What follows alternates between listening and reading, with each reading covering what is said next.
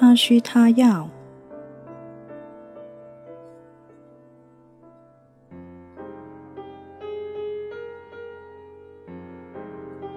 四，他注重幸福美满。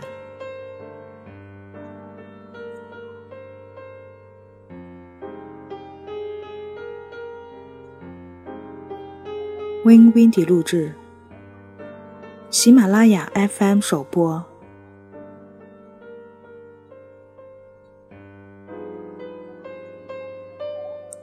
性高潮阶段，让人欢喜，让人忧。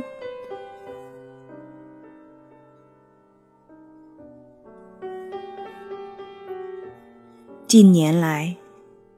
许多书籍和文章都极力推崇性高潮是一个让人销魂的体验，鼓励男女双方应该尝试相互配合，以便同时达到性高潮。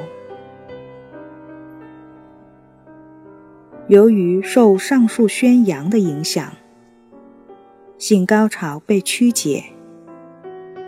甚至有些夫妇完全忽略性爱过程本身的体验，而将全部注意力放到如何达到性高潮上。如果夫妻为了性高潮能否出现而焦虑不安的话，那么是因为他们太多的重视行为的成效，而忽略了性爱过程中相互的拥有与享受。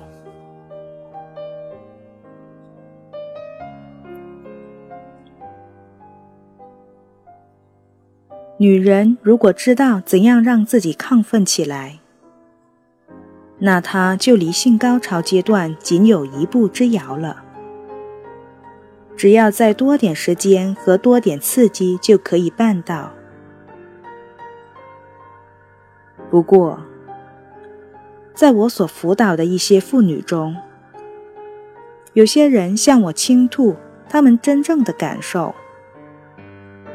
认为花那么大的精力只为能达到性高潮，实在不值得。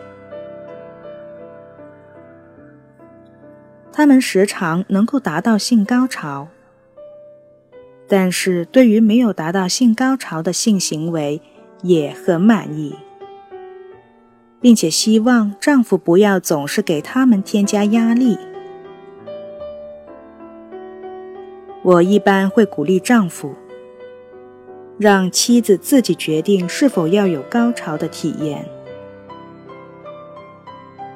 我在实践中观察到，精力充沛的女人常常会选择在做爱时体验性高潮，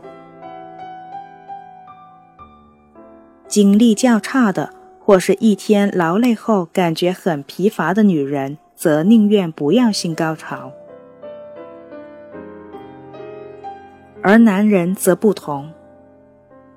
不管是精力旺盛还是疲倦不堪，都会选择达到性高潮，因为这不需要付出额外的努力。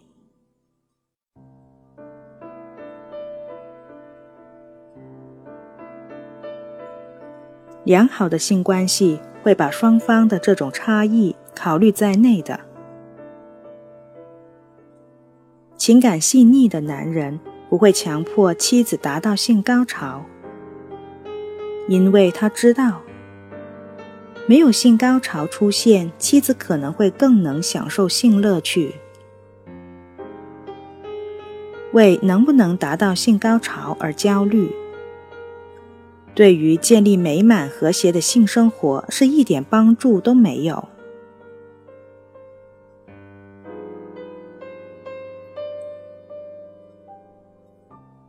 倘若你从未或是难以达到性高潮，尤其是在性爱时，我建议你阅读《女人的高潮：性满足指南》。这是格鲁吉亚·克兰与本杰明合著的一本书。因其采用引领读者体验整个过程的方式阐述，清楚明了，循序渐进，尤其对不知如何达到性高潮的妇女有帮助。